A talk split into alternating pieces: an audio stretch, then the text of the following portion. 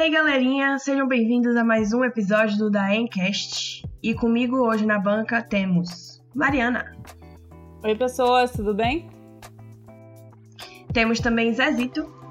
Engraçado que Mavi, sempre que começa um episódio, ela esquece o nome dela, né? Mas isso é normal, acho que todo mundo esquece. Então, gente, sou Mavi. É porque a esse ponto eu pensei que vocês estivessem gravando minha voz. Depois de 11 episódios. Mas e aí, galerinha? Um beijo especial pra galera de civil que deve estar querendo me processar depois dos últimos episódios. Eu também amo vocês do fundo do meu coração. Sigam a gente nas nossas redes sociais, galera. A gente tá com muita coisa boa. A gente tem aí nosso. É, da em UFBA no YouTube e no LinkedIn. Tem o arroba Mecânica Federal lá no Instagram. Tem conteúdos muito legais, cada local com conteúdo diferente. Acompanhe a gente porque tá vendo coisa boa aí. Um spoilerzinho. Semec tá chegando. Isso aí, garoto. Temos também Maurício. Fala galera, beleza? Para o tema de hoje, nós vamos falar sobre aprendizagem. Né? Um tema que está bem alta nesse momento de pandemia, as pessoas estão tendo que se reinventar, né? aprender coisas novas. A gente vai falar um pouco sobre nossas experiências com relação à aprendizagem, sobre um pouco da nossa sociedade como um todo, como ela enxerga a questão da aprendizagem, como nós podemos potencializar a nossa aprendizagem. Vai ser um tema muito bacana. Já comecei esse episódio aprendendo que esse tema tá em alta na pandemia. Porque aqui temos informação. Aqui tem informação. Eu, eu começo dizendo que eu nunca, eu, quando eu era pequena, eu não sabia o que era estudar. Eu achava que você estudar era você prestar atenção na aula, voltar para casa e fazer o exercício que o professor passava. Só. Isso é a descrição de uma pessoa antissocial. Mas, é, é sério, eu, não, eu, não, eu, eu tinha uma memória muito boa quando era menor. Eu lembrava o número de telefone muito fácil. Era só. Eu, porque eu ficava calada, ninguém falava comigo. Eu, eu assistia a aula toda, o professor falava, eu lembrava, aí no dia seguinte, voltava pra casa, fazia exercício, ia, ia pra aula, aí ficava fresco na memória, né? Aí isso, isso é, quando eu cresci, foi uma dificuldade para eu entender que eu precisava revisar o assunto. Que eu achava revisar uma coisa muito chata, porque eu já sabia. Quer dizer, eu achava que eu sabia, né? E aí eu precisava rever para poder fazer a prova que era tipo, sei lá, dois meses depois, um mês depois. E aí eu não revisava, aí eu acabava achando que sabia alguma coisa que não sabia. Mas acho que é também quando a gente é criança, é... a mente tá muito limpa, né? Tá muito fresca, você não precisa se preocupar com muita coisa, tem só escola. Então, tipo, você lembrar das coisas é muito mais fácil. Tanto que a melhor época para aprendizagem é justamente a época é, da infância, porque sua cabeça tá muito aberta a tudo. Você não tem certas limitações que você acaba tendo com o dia a dia mesmo. Então, tipo, você ensina uma coisa pra criança, ela já vai fantasiar, já vai abrir a mente. Então, para lembrar é muito mais fácil. a preocupação da criança é só comer terra. É claro que ela vai aprender mais rápido, ela só se preocupa com isso.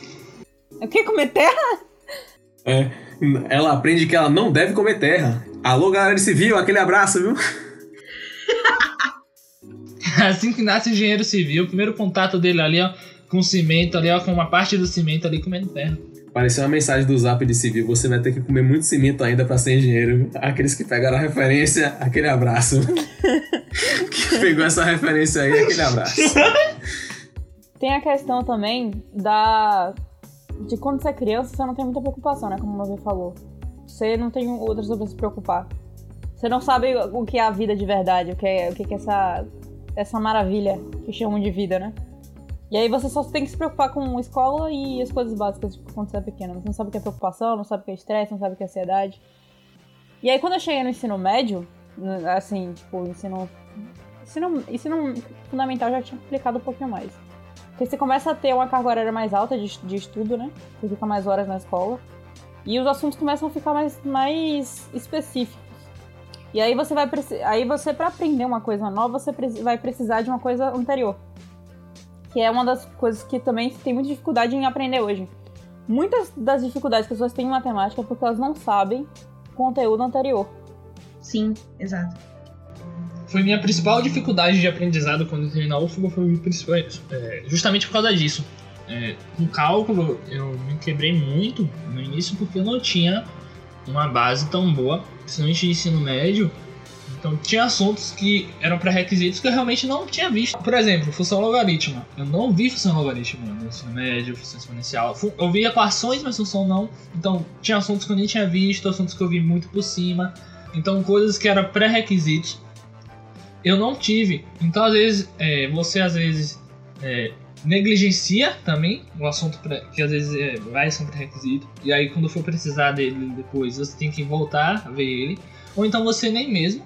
É, principalmente é quando você faz estuda na escola pública e vai para faculdade, principalmente se tratando de engenharia, que foi o meu caso, você não viu e quando você precisa você não faz a mínima ideia do que é aquilo e aí você tem que voltar alguns passos atrás para ver aquilo, entender o que é aquilo, para ir e voltar os passos à frente e aí realmente prosseguir. Eu só consegui realmente prosseguir no curso quando eu entendi. Melhor, eu não sabia, por exemplo, o número de Euler, um LN, não sabia o que significava nada disso. Mas é verdade, assim, esse tema de aprendizagem é um tema que eu sou apaixonado, assim, fissurado, é algo que eu hoje, dos meus grandes hobbies, dos meus grandes é, interesses hoje, do, de que eu consumo desde 2017 comecei a aprofundar muito meu estudo com relação a isso, porque eu ficava muito frustrado com relação ao meu estudo. Eu sempre quis performar melhor e, e, e ver, via colegas meus que, que performavam melhor e eu queria melhorar sempre. Então eu comecei a pesquisar muito acerca disso, né? Esse tema. Eu comecei a mergulhar nesses temas sobre aprendizagem. Até que eu conheci um autor, na verdade, dois grandes autores para mim que foram divisores de água nessa, nessa área que foi Alberto da Isola e é, Christian Barbosa, três na verdade, né? Alberto da Isola, perdão, quatro, porque Alberto da Isola, Christian Barbosa, Tony Buzan e Daniel Goleman, né? São autores bem famosos aí. É, Tony Buzan é um, um, estudioso da parte de, de, memória, de aprendizagem. Ele, tem, ele é um dos criadores dos mapas mentais, né? Então essa técnica de mapas mentais é idealizada por ele. Alberto da Isla é um dos grandes é, é, nomes da, da memória no Brasil, é, é, um campeão da América Latina hoje, é um embaixador dessa área de conhecimento e de, e de aprendizagem, né? É, Christian Barbosa é o maior nome de produtividade do país atualmente, né? De, disparado, o maior nome sobre produtividade do país. E Daniel Goleman também, estudioso voltado nesse, nessa área, né? É, o que a gente enxerga é que a aprendizagem ela é intimamente ligada à memorização, né? E as pessoas têm um equívoco muito grande quando falam sobre aprendizagem de dissociar isso. Ó, eu prefiro aprender do que memorizar. Tá certo, mas aprendizagem é memorização. E a nossa mente aprende por meio de associação e por meio de vínculo. Quando o Zezito falou ali, ó, eu não aprendi matemática porque me faltava o pré-requisito, isso é uma grande verdade. Nossa mente precisa estabelecer vínculos para iniciar um conhecimento, né? Precisa estabelecer vínculos para fazer, é o chamado os, os princípios da memória, né? Que a Bertrand fala, né? Princípio da associação. Eu preciso fazer uma associação com algo que eu já conheço para poder assimilar aquilo ali. Né? O conhecimento ele não é feito, do, ele não se cria, não se procria do nada. Isso, isso também é uma das grandes dificuldades para quando a gente vai aprender um assunto totalmente novo. Por exemplo, uma matéria de física é muito mais, uma matéria nova pra, de física é muito mais fácil para um engenheiro aprender do que para um médico. Enquanto uma matéria de saúde, obviamente, é muito mais fácil para o médico do que para o engenheiro, porque ele já recebeu esse estímulo, ele já teve esse ambiente preparado pela memória dele. Então é muito importante também, nesse, nesse sentido, eu comecei a ver outras, outras técnicas para poder entender como a memória funciona, né? Interessante, Mark, que um exemplo disso também, tipo, que o pré-requisito pode lhe ajudar ou dificultar a sua vida. Um assunto pré-requisito pode ajudar ou dificultar não só no cálculo, é, uma experiência minha agora nesse semestre, é, eu tô pegando R1 e aí a matéria pré-requisito de R1 é mecânica geral 1. Beijo, beijo Josi, beijo Bruno. Fazer uma moralzinha com os professores aqui logo, né? E aí eu tô, vou fazendo exercícios e tipo, cada exercício que eu tô fazendo agora, é, vou fazendo de R1, eu lembro de alguma coisa que Josi falou lá e talvez eu peguei a manha, talvez eu não tenha pegado tanto na matéria é, antes. E aí vou conseguindo construir. Então essa construção desse aprendizado de você conseguir cada pedaço da sua trajetória, principalmente na universidade, é de extrema importância. Você não negligenciar nada que tem na sua grade curricular, porque tudo vai ser importante. Porque é, cada pedacinho, às vezes você vai se deparar com alguma coisa que, poxa, se você conseguiu aprender lá atrás, você vai ter uma facilidade para fazer aquilo. Não é só os cálculos. Não só você, você não, não é só, ah, precisa de cálculo A, fazer cálculo B. É todo o seu curso, toda a sua trajetória que sempre você vai precisar de alguma coisa e se você se dedicou e para aprender realmente aquilo, independente de como você aprendeu, mas se você aprendeu, vai lhe facilitar. Se você não conseguiu aprender, corre atrás, porque senão vai, vai atrasar você você vai ter que é, passar por aquele caminho de reforma e vai demorar mais. É, eu acho que também tem muito. Quando a gente entra nesse quesito de aprendizado, né? Eu acho que a principal ideia é a questão também da. Tipo, de você aprender a insistir e, tipo, não se menosprezar por não aprender de primeira. Isso é algo que, tipo, é, quando a gente é criança, isso acontece em muitas outras matérias, principalmente matérias de humanas, mas em matemática, se você mostra o mínimo de dificuldade, todo mundo ao redor já disse que não é para você nem se esforçar, porque você não é bom naquilo. Então, tipo, é, você não precisa ser um gênio de primeira para você, tipo, ter capacidade de aprender. Sim. Entendeu? Você, é, o estudo é feito realmente de insistência, porque cada um tem seu tempo. Tem gente que aprende uma coisa lendo uma vez e aprendeu. Tem gente que precisa revisar ali constantemente para vir a cabeça, para retomar. Então eu acho que isso acontece muito com matemática, muito, muito, porque é a ideia de ou você aprende de primeira ou você não é bom. Então a galera cria um uma imagem de matemática terrível, terrível. Um monte de gente é traumatizada com matemática pelo resto da vida, porque desde pequena, ou seja, você chega pra uma criança de 7 anos que errou uma conta só e você fala que aquilo não é pra ela, que ela não, não adianta nem ela se esforçar, porque aquilo não serve pra ela.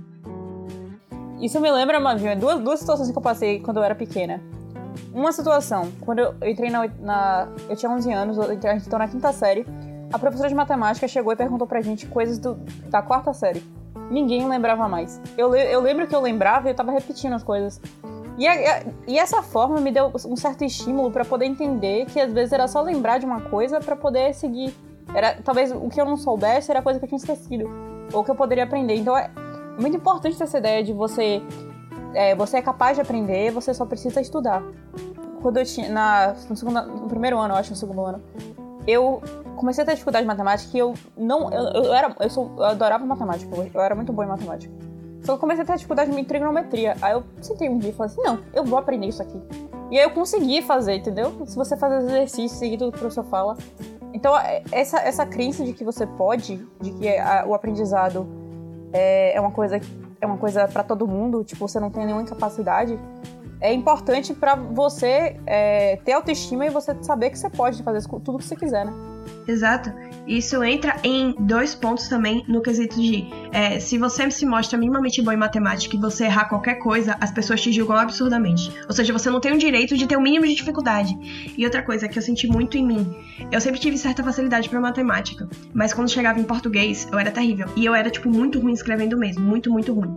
E eu lembro que eu fiz um curso é, do quinto pro sexto ano com uma professora que era muito carrasca. O nome dela era Maria do Carmo, inclusive. Eu tenho do Carmo no sobrenome, ela me chamava de Maria do Carmo.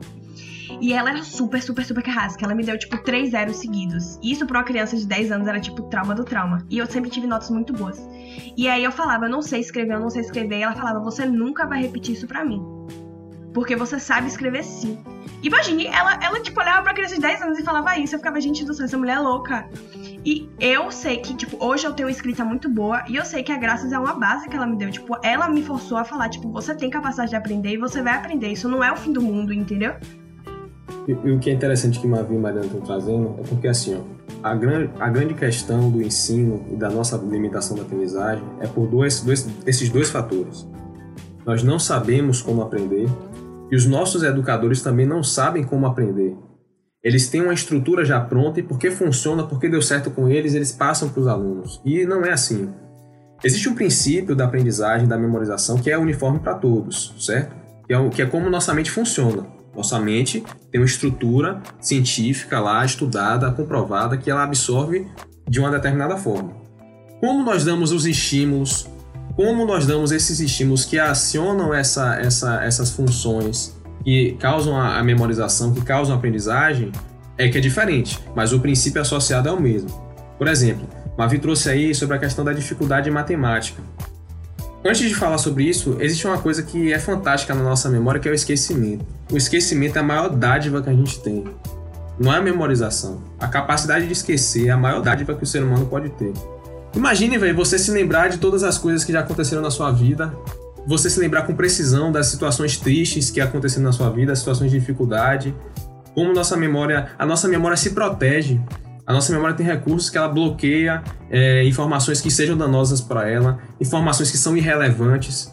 Então, saber como nossa memória absorve informações contundentes e como ela joga fora informações relevantes, usar isso de forma técnica nos faz ser muito mais eficaz no estudo, né? Então, o que acontece? Nossa memória, nossa memória ela é basicamente sensorial. Ela é basicamente sensorial. Toda a nossa memória é sensorial. Quantas vezes a gente não comeu um pedaço de comida que se lembrou de alguém? É, pegou, sentiu um cheiro e lembrou um determinado lugar, uma determinada pessoa. Nossa memória é sensorial. Nosso foco é sensorial. Quantas vezes você está estudando, está ouvindo barulho e não consegue. Uma coisa que acontece muito, o galera que dirige, você está dirigindo, procurando uma casa, aí tá com o som do rádio ligado, você abaixa o som do rádio para enxergar o melhor número do prédio. Acontece muito. Porque o nosso foco acontece demais. Sim. Você abaixa o número para você enxergar melhor. Então, assim, porque o nosso foco é sensorial. O Daniel Goleman fala sobre isso, o Alberto Luiz fala sobre isso também. Você tá, você tá estudando um lugar que tá fedendo, que tá com, sei lá, um fedor e passa um carro de lixo lá, você não consegue mais se concentrar porque o fedor, um, um, algo que tá no olfato tá interferindo sua leitura porque você não consegue se concentrar. Toda a nossa memória, toda a nossa construção é sensorial. E a nossa memória, ela tem algumas, alguns recursos que nos protege é, contra, contra algum, a, a, determinadas coisas. Por exemplo, o que o Marvin falou, ela é muito impactada pela parte emocional.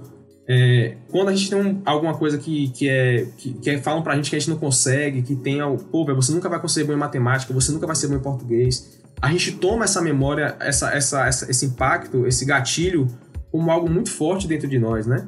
E cria realmente um bloqueio, e isso, isso fica preso na nossa memória, isso fica preso na nossa, na nossa cognição, e é difícil vencer se a gente não criar uma, uma nova mentalidade, né?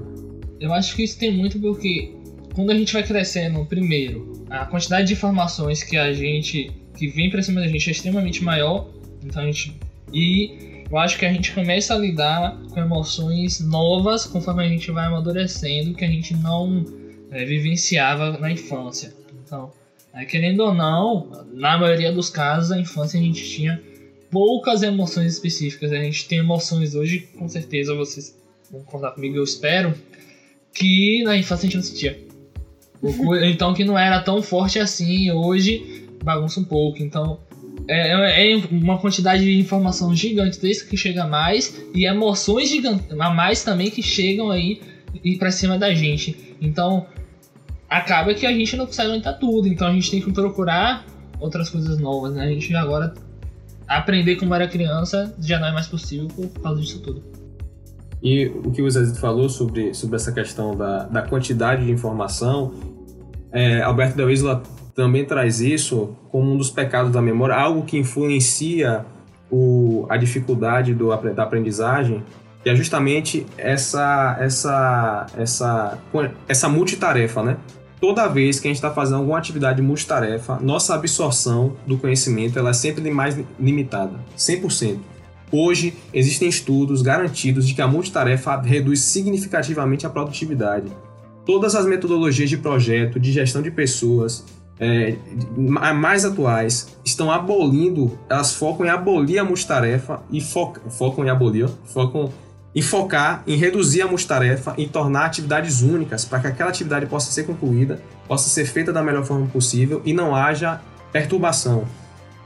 É possível estudar é possível estudar ouvindo uma música. Porque o seu foco está no estudo. Aquela música ela, ela, é, ela é descartada pela nossa mente. Ela só está como uma, algo externo. O nosso cérebro consegue separar ela. Ela consegue se adaptar a isso. Mas você não pode escrever um texto, mandar mensagem no celular e com, com eficiência, com real eficiência. Isso já é comprovado cientificamente. É, você pode ter uma, uma aptidão melhor, mas não vai ser a mesma coisa que você performar fazendo unicamente, única e exclusivamente aquela atividade. Então é por isso que na hora de montar o nosso estudo, a gente tem que fazer a gente tem que fazer a nossa, a nossa programação para focar naquele momento específico e garantir que aquele momento específico seja vivido. Não ficar dividindo com o WhatsApp, com o Facebook, com coisas que tirem a nossa distração. Né? Lembrando que o nosso foco também é sensorial. Vi, vi, visível, visual, qualquer coisa que perturbe o ambiente vai interferir na minha aprendizagem, vai interferir no meu foco. Maurício, hoje nesse episódio, tá parecendo uma conversa com um especialista. Toda hora ele fala, estudos comprovam que. Dessa vez ele não tá falando que todas as fontes dele são Murilo Gun. Não, porque Murilo Gun é um grande bola no meu coração, mas tem muito mais aí. Sim. Mas falando sobre aprendizagem, eu quero ouvir de vocês como vocês aprendem. Tem os tipos de aprendizagem diferentes, né? Tem gente que, ou, que aprende melhor ouvindo, tem gente que aprende melhor vendo, esse tipo de coisa. Eu, pra mim, bastava chegar na aula e ouvir. E depois chegar em casa e pegar. Eu nem, eu nem li o, o texto, só se fosse obrigatório, tipo, fazer o exercício. Então eu fazia basicamente o exercício e prestar atenção na aula. E aí, quando eu cheguei no ensino médio, eu tive muita dificuldade porque isso não era suficiente que eu precisava de. Eu precisava ler o conteúdo, estudar as coisas que. Porque tinha muita coisa né, que o professor falava, aí eu não conseguia reter tudo. Então eu precisava, agora, a partir desse momento, eu precisava ler o texto e conseguir responder as questões. Mas basicamente o que eu fazia era responder a questão, que é basicamente é, repetir o que vai estar na prova, né? Que é, é basicamente. As questões eram basicamente a prova. Hoje eu, eu vejo método diferente de aprender, né? Eu gosto de fazer resumo, sempre gostei desde pequena porque eu achava legal anotar as coisinhas num papel colorido ou coisa assim.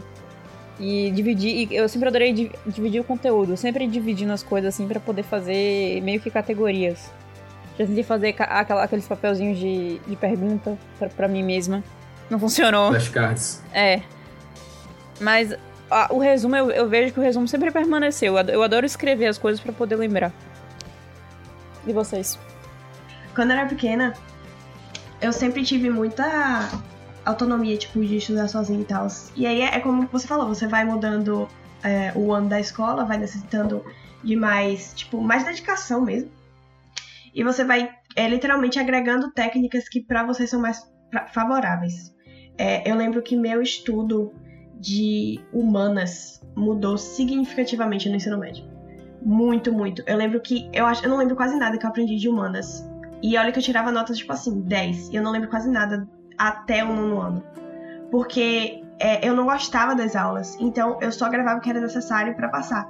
Só que no primeiro, segundo, terceiro ano eu tive professores que eram, tipo, muito bons, principalmente geografia. Eu tinha um ranço absurdo de geografia. E aí eu tive uma professora que me ensinou geografia de uma forma que era muito melhor para mim. Não era gravar coisa, tipo, aquela parte insuportável de geografia. De gravar clima, não sei o que. Chato demais. E aí ela trazia de uma forma que não era decorar, na verdade era você aprender umas coisas e aí você conseguia olhar um lugar, ver onde ele estava e dizer todas as características. Então para mim se tornou algo muito prazeroso de estudar. Então é, eu acabei agregando uma forma de estudo que eu gosto muito, que é literalmente é, procurar em vários, por exemplo, eu leio algo e eu acho interessante. E aí tem uma palavra tem uma palavra que eu não sei direito o que é. E aí eu procuro em outras fontes e aí eu vou linkando tudo. E eu sempre vou, tipo, falando comigo, eu converso muito comigo mesmo, eu converso sozinha mesmo. Eu estudando, o povo pensa que eu sou maluca. Eu sou louca, eu juro, eu vou pra frente do espelho, eu falo, eu ando pela casa. Terceiro ano, eu lembro que eu andava pelo jardim. E aí, meu avô parou assim e falou: Você tá bem? Tá tudo bem com você? Você tá no telefone? Eu falei: Não vou. Ele, você tá de fone? Eu falei: Não vou. Aí ele, você tá falando sozinho? Eu falei: Tô. Chama Samu, chama Samu. chama, chama Samu, é foda. Eu me explico as coisas e não explico uma vez só, eu explico repetidas vezes. Quem me pergunta, eu explico. Eu adoro explicar coisa, porque, tipo, quanto mais eu explico, mais eu me sinto mais segura quanto a coisa, sabe? Eu gosto muito também de escrever, então, tipo, durante aula, eu sempre gostei muito de escrever. Eu sinto que se eu não estiver escrevendo enquanto eu estiver prestando atenção, eu não tô absorvendo direito. Então, eu gosto muito de escrever enquanto eu tô assistindo aula. É, mesmo que sejam só anotações, só, observações, eu, fica muito mais na minha cabeça do que eu só assistindo, porque eu divago. Eu tô assistindo aula, se não tiver, tipo, escrevendo, eu divago, eu começo a prestar atenção em qualquer outra coisa. Então, hoje em dia, basicamente, eu gosto muito de assistir aula. É, eu assisto a aula, eu vou fazendo minhas observações, depois eu procuro materiais extras e vou adicionando coisas e sempre no final eu levanto e saio me explicando tudo. Antes que Maurício fale, eu vou mencionar isso aqui. Essa técnica que você falou foi. Ela foi propagada por um cientista, um físico, chamado Feynman.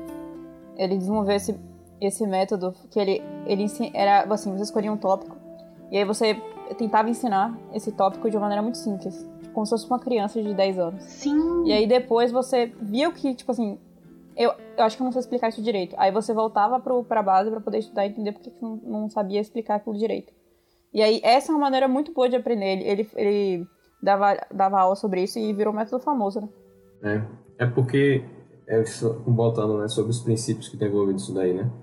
É, ele envolve alguns princípios associados à memorização, que é de lógica o princípio da, de, da memória ser sensorial e da organização.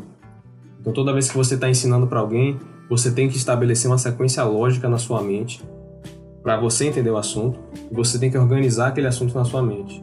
E a memória também ela é associada ao, ao o recebimento dessa memória é melhor armazenado com coisas lógicas que fazem lógica para nós, que são familiares e que são organizadas. Sim, e eu acho que se você não é, você percebe o que você não entende quando você está explicando. Perfeito. Então você consegue identificar exatamente as coisas que você não tá entendendo porque você não sabe explicar. Ou então, na hora que você tá explicando, você trava assim, você fala, pera, mas é isso mesmo? Aí você volta e entende, aí você consegue explicar bem. Assim, com relação às minhas técnicas hoje, né? Hoje, compreendendo isso, que a memória é algo sensorial, compreendendo como minha memória funciona, eu sempre procuro dar estímulos bem específicos para minha memória, bem agressivos também, para aprender. Exemplo, eu sempre fui muito bom é, estudando lendo e fazendo exercício. Nossa memória aprende, nossa memória para aprendizagem, ela aprende de duas formas, né? Ou repetição, né? Ou com uma técnica. Essencialmente isso. É, eu, sempre, eu, eu, gosto muito de estudar dependendo da matéria. Cada matéria eu estudo de uma forma diferente. É bom que, você, que, eu, que eu estude. Eu tenho uma estratégia para cada matéria, para cada método de ensino. Então, para um eu faço muita leitura e resumo. Para outra eu uso uma técnica chamada Palácio da Memória. Eu uso muito, uso bastante. É algo que é, Já tentei e não consigo. Não, é um exercício é fantástico. é coisa de gente doente. É, rapaz, ela é, ela assim, ela, o, o, tem livros que classificam elas técnicas né, de memória. Ela é a técnica com maior custo, mas maior benefício também. Ela exige um custo para você pensar, para você estruturar, fazer, mas ela, ela é avassaladora. Por exemplo, eu fiz minhas provas todas de LMAC 1, alô Bruno, eu fazia todas essas provas com, com, com o Palácio da Memória e ia, pô, velho, broquei a LMAC, com todo respeito, o Bruno é nós, broquei a LMAC, foi muito bem. Quem, pra quem quiser aí ouvir, quiser saber um pouco mais, no final do episódio eu vou largar a referência. Não, aí assim, o que, o que é que se baseia essa técnica de passo da memória, né? Nossa memória, coisas agressivas, tipo assim, não agressivas no sentido violentas, né? Coisas que agridem nossa memória, que nos chamam a atenção, retém, nós retemos com muito mais facilidade. Então, música, é, humor, é, cenas absurdas, entendeu? Eu achei que você falou outra coisa. É, porque você é doente, né, Mariana? Você tem. você tem uma mentalidade doente. O pessoal não sabe daqui, mas você, né, enfim. Aí. Por exemplo, quem usa muito isso? Professor de cursinho. Então, professor de cursinho faz muita piada de duplo sentido, faz muita, faz muita paródia. Por quê? Porque são coisas que fixam na, na nossa memória. Então, por exemplo, quando eu tinha. Eu vou, vou citar um exemplo que até a Alberto da pensa, né? Você imaginar que uma matéria de eletricidade, você está imaginando que você tem. Vamos dizer que a tensão seja um garfo, um V em formato de garfo, e você tá que você tá imaginando uma criança metendo o dedo na tomada, uma criança, um bebê gigante enfiando o dedo na tomada e tomando um choque. Então, você eu, eu tô construindo uma construindo uma ideia, né? Essa situação um cenário, construída. Um cenário, exatamente. Essa, esse cenário construído cria uma agressão em sua memória, que é uma situação absurda, você consegue visualizar isso. Tipo assim, eu fecho o olho e visualizo isso. E consigo visualizar cada elemento, ó, pô, a tensão ali, corrente, a resistência, entendeu? Então, a, o braço da criança, eu, eu sei lá, aquele braço do menino é de metal, entendeu? Então aí ele tá passando uma resistência, então quanto mais grosso a bitola do, do, braço, maior vai ser a corrente. Se for mais longo, menor vai ser, vai ser, vai ser a corrente porque é maior a resistência. Então você começa a criar vínculos ali para poder estabelecer aquele conteúdo, né? Eu sou muito terrível em memorização. Eu só funciono com coisas absurdas ou realmente, tipo, estudando e aprendendo de fato. Eu também. Memorização me lembra uma hipocrisia muito grande do brasileiro. O brasileiro decora faroeste caboclo, mas não decora o CPF. eu tenho um problema não, em decorar é... meu RG. Eu sei meu CPF decorado, mas meu RG eu sempre esqueço. Isso é um mito que a galera tem sobre a memória, que Alberto me fala. Tipo assim, que se você tem uma memória boa, você vai se lembrar de tudo. Isso é um grande mito. Como eu falei, esquecimento é uma dádiva da, da humanidade. Porque assim, existem. Eu não sei se alguém se já sabe, mas existem competições de memorização. Sim. E as pessoas ganham dinheiro para poder. Tipo, são tipo atletas do cérebro para poder memorizar, sei lá, ordem de cartas. Alberto Del Wilson, ele fazia isso. Grandes. Ele é, um, ele, é, ele é um campeão da América Latina, de você memoriza carta, memoriza número, memoriza é. livro. Eu, eu, eu acho essas técnicas muito complicadas de usar, porque eles têm várias ideias sobre como memorizar as coisas. Sim. E aí, dentro, dentro dessas ideias, o palácio mental, ou às vezes imaginar uma situação, é, imaginar que os números são tipo animais ou, ou personagens, imagens. E aí você vai associando aquelas imagens a situações, porque O cérebro lembra mais fácil de, de contextos, né? De histórias. Por isso que é muito mais fácil você lembrar de histórias do que de, de números, de fatos. Sim. Gente, eu já achava o auge os menininhos soletrando lembrar as palavras tudo. Sim. Eles falam de trás pra frente. Aí, mas sabe o que é? Vou fazer um exercício com vocês, ó, galera de casa aí que tá ouvindo a gente, ó. A nossa memória estabelece vínculos. Então, toda vez que a gente for construir, isso é pra nossa técnica de estudo também. Quando vocês forem construir o estudo de vocês, pensem nisso também. Estabeleçam vínculos entre as coisas, não deixem assuntos soltos. Todo mundo aqui sabe o ABC, né? Tô falando para o pessoal aqui da, da banca. Todo mundo aqui sabe o ABC, né? Quer ver? Mariana, eu não sei, eu acho que Mariana não, mas. É... Brincadeira. Ó, Mavi, fala aí o ABC mais rápido que você puder. O abecedário mais rápido que você puder. Tá falando sério isso? É sério, é sério. Pode ser cantando a música da Xuxa? Não, a- ABC, pô. A, B, C, D, F, G, H. brincando. A, B, C, D, F, G, H, I, J, K, L, M, N, O, P, Q, R, S, T, U, V, W, X, Y, Z. Pronto, beleza. Rapidão, né? Todo mundo fez rapidão, né? Rapaz, então eu acho que o Mavi sabe o ABC, né? Agora faz de trás pra frente. Amado, isso não vai rolar. Não, começa aí de trás pra frente. Começa, só começa de trás pra frente. Ô, véi. Pra raciocinar ele de trás pra frente, eu tenho que lembrar ele de frente pra trás. Exa- exatamente, deu pra entender. É só pra entender o princípio. Não precisava me humilhar. é pra te humilhar. Cada letra puxa uma nova letra. Cada letra é um vínculo. Cada letra evoca uma nova memória. Nossa memória funciona assim. Entendeu? Toda vez que a gente estabelece um vínculo entre, entre os assuntos, eles vão puxando uma letra de, de uma música. É assim. Né? Então, isso é um princípio que rege a nossa memória. Mas havia cantar Xuxa, aí você não deixou. Aí, tá vendo? Uma via cantar Xuxa. Ah, de amor. Pede baixinho, sente. Eu sei também agora do Mundo Bita, porque eu tenho um sobrinho pequeno. Mundo então Bita hoje é tô barril. Mundo expandindo. Bita é o Led Zeppelin das crianças. É,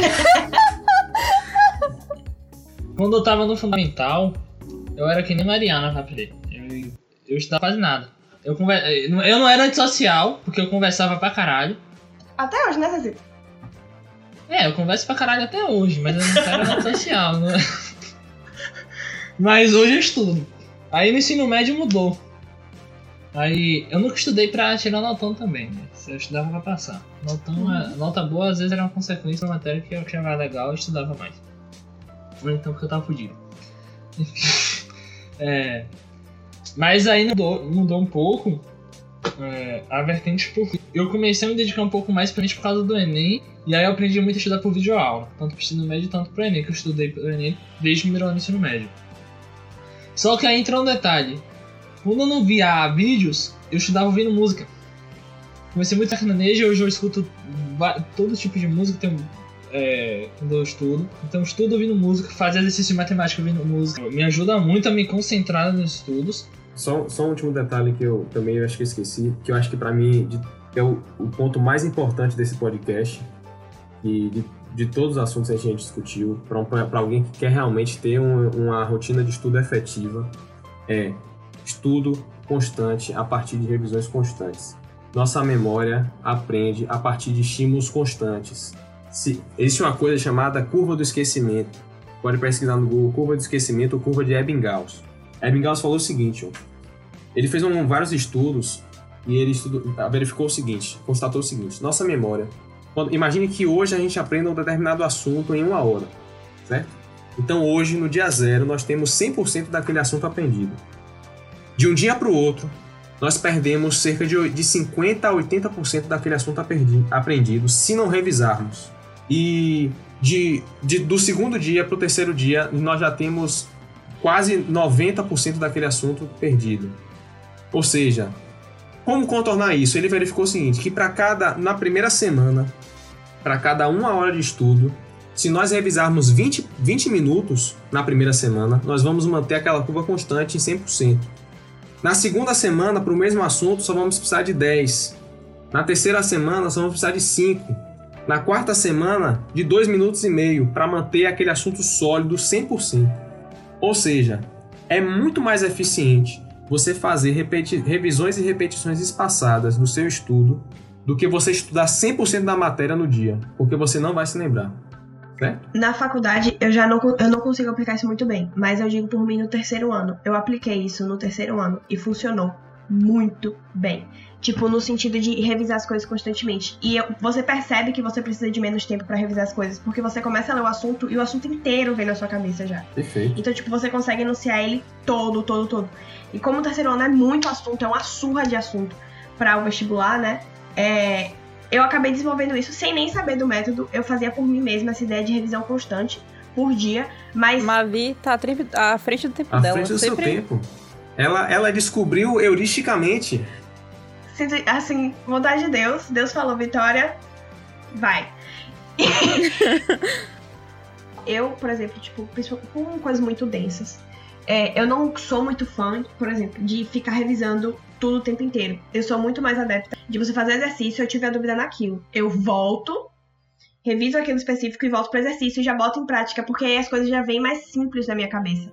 Eu sempre me sinto muito. Eu não sei explicar, mas eu me sinto muito presa quando eu começo a revisar tudo de novo, tipo, é, de forma sistemática, é, de um assunto que eu já revisei ele antigamente. Então, tipo, eu sei que eu sei, sabe? Eu preciso me dar um pouco de confiança, fazer exercício e se eu tiver qualquer dúvida, eu paro, reviso e volto. Mas eu acho também que isso é muito da nossa área de atuação, né, velho? Que, tipo, fa favorece bastante isso, né? Eu também não gosto de ficar revisando, relendo coisa assim e tal. Mas matérias que, que são isso são as matérias mais de literatura mesmo, de, tipo, é, Sim, sim. de direito, matérias de materiais, que tem muita leitura, entendeu? Então, não são matérias de, efetivamente, de cálculo e, e de, e de exercícios assim, mão na massa, né? Mas, realmente, favorece muito, favorece muito pra gente de engenharia aplicar essa forma aí, né? Eu também gosto muito disso. É, a faculdade realmente foi um baque pra mim, porque eu não tinha essa, eu não tinha essa ideia de sobre aprender, né? Tipo, não tinha a teoria sobre aprender. E eu só percebi que eu, o que era eficiente depois que eu vi meus colegas fazendo. Que, tipo, cálculo A foi o choque, né? Porque eu tirei nota baixa, eu nunca tirava nota baixa em matemática. E aí eu cheguei lá e, tipo, não sabia o que fazer. E agora? Porque eu me lasquei e meus colegas se deram bem.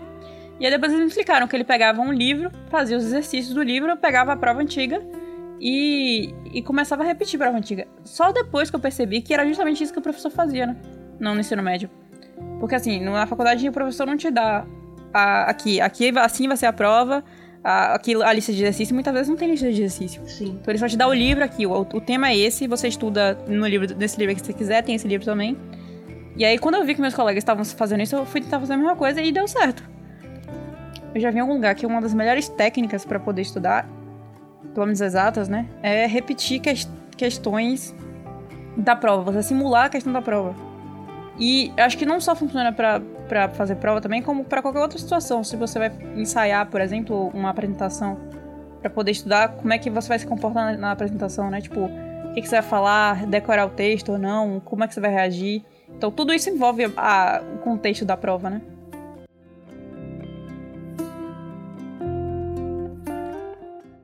Bom, para finalizar, eu acho que a mensagem que fica é: aprendam a aprender e aprendam sempre mais e mais. Porque o mundo muda muito rápido e as pessoas vão ter que lidar com as situações novas que vão aparecer, os desafios. Então, a aprendizagem é importante nesse momento. E para se manter conectado, vocês podem acessar o arroba Mecânica Federal, nosso Instagram, que tem muito conteúdo interessante sobre aprender, sobre emocional, sobre, sobre produtividade. Tem também nosso canal no YouTube, da Enufba.